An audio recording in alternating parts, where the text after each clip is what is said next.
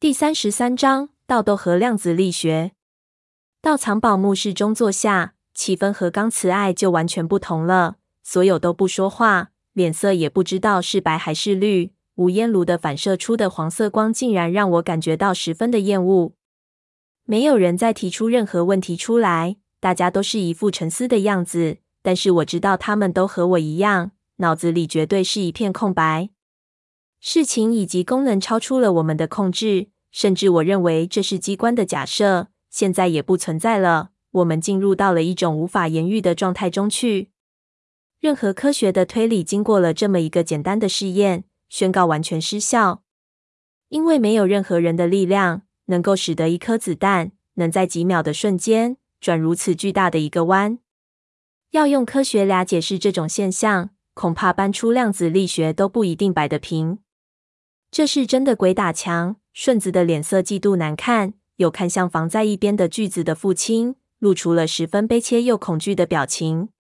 我知道他此时想到了什么，他也明白了那几具珠宝中的干尸脸上为什么会有如此绝望的神情。在这样的境地下，一次又一次的尝试，一次又一次的回到起点，知道弹尽粮绝，如何能不绝望？恐怕他们死的时候已经万念俱灰。仍旧没有琢磨出一点眉目，而我们可能就是下一批。很快这里就会多出四具干瘪的尸体，同样是一脸深切的绝望，让后面的牺牲者来猜测我们死前所想。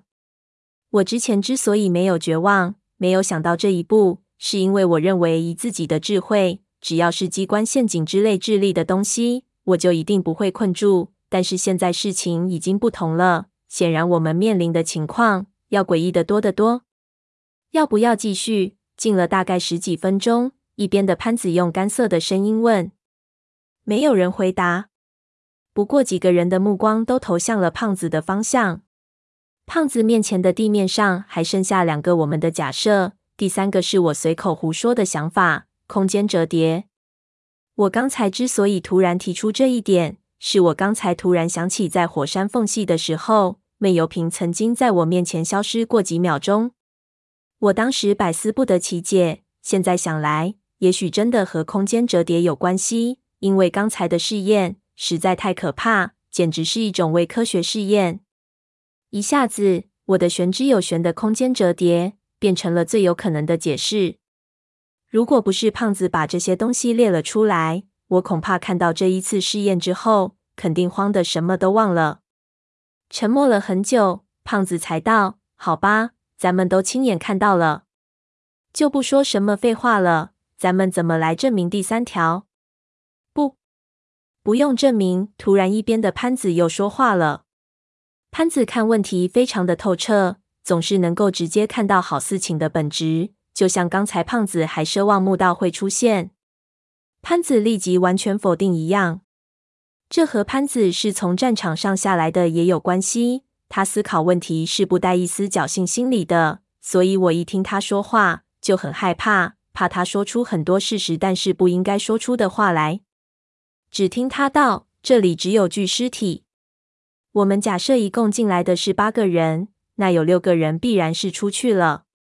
虽然不知道他们是怎么出去的，但是如果是像小三爷说的第三条。”绝对是一个人也出不去，所以我们不用考虑，考虑第三条就等于承认自己死定了。这话说的几人都全身发凉。胖子就吭意道：“你怎么能确定进来的是八个人？说不定进来的时候就只有六个了呢？”潘子叹了口气道：“胖子，你还不明白，他们进来几个人其实不重要，这就无法证明了，吵也没有用处。”我心道。现在他们到底进来几个人，对我们的处境是一点也不重要，但是对于我们的志气非常重要。如果有来年各个人成功的出去了，那我们的心境就完全不同，我们就可以思考他们出去的方法，至少还有一点希望。不过刚才看笔记本的时候是粗略翻了翻，没有大篇幅的文字，小篇幅的文字又多是记账或者是短小的信息，看不出什么名堂来。我琢磨着，这些人死到临头的时候，还会不会写东西呢？也许他们临死的时候，恐怕连灯都没有了，电池早就耗尽，也没有取暖的东西，所以他们才会在黑暗中蜷缩成一团，挤在一起。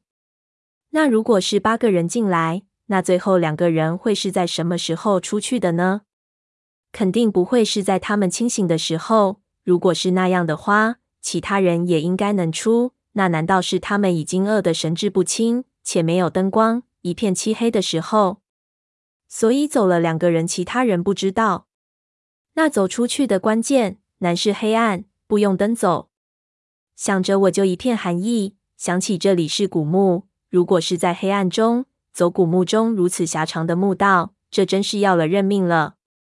其他人看我来找资料，也围了过来，开始帮忙找起来。老是坐在那里空想总不是办法，有时候也需要看点东西刺激一下。我想着最后没有光的事情，就让他们不要浪费了，把手电都关了，剩下取暖的炉子也可以照明。我们围在炉子面前，三本笔记和一本小说，每个人翻了开来，逐字逐句的找起了线索。我翻的这一本笔记本里面字体娟秀，应该是一个女人写的，翻了好几页，写的都是人名和电话号码，后面还有请客吃饭的名单，还有长白山旅馆的电话。我看到在一九九四年的时候，好像这个女人还生过病，住过院，这里写着要复诊。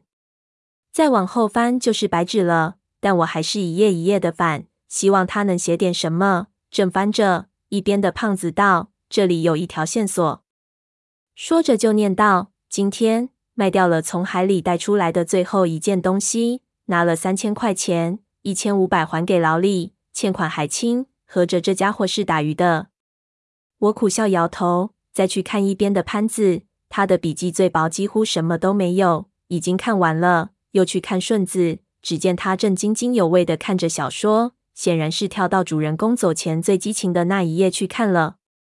胖子看了不爽，一下就抢了过来，骂道：“让你找线索，你看黄书，你的良心大大的坏了。”充公！一抢之下，突然小说就散了架了。一边打开手电去捡，突然潘子就道：“哎。”这里有张照片，说着从纸里拾起一张发黄的黑白照片出来。我接过来一看，突然觉得眼熟，再一看，顿时脑子就嗡了一声，几乎背过去气。这照片不是其他，正是三叔他们去西沙之前在码头的合照。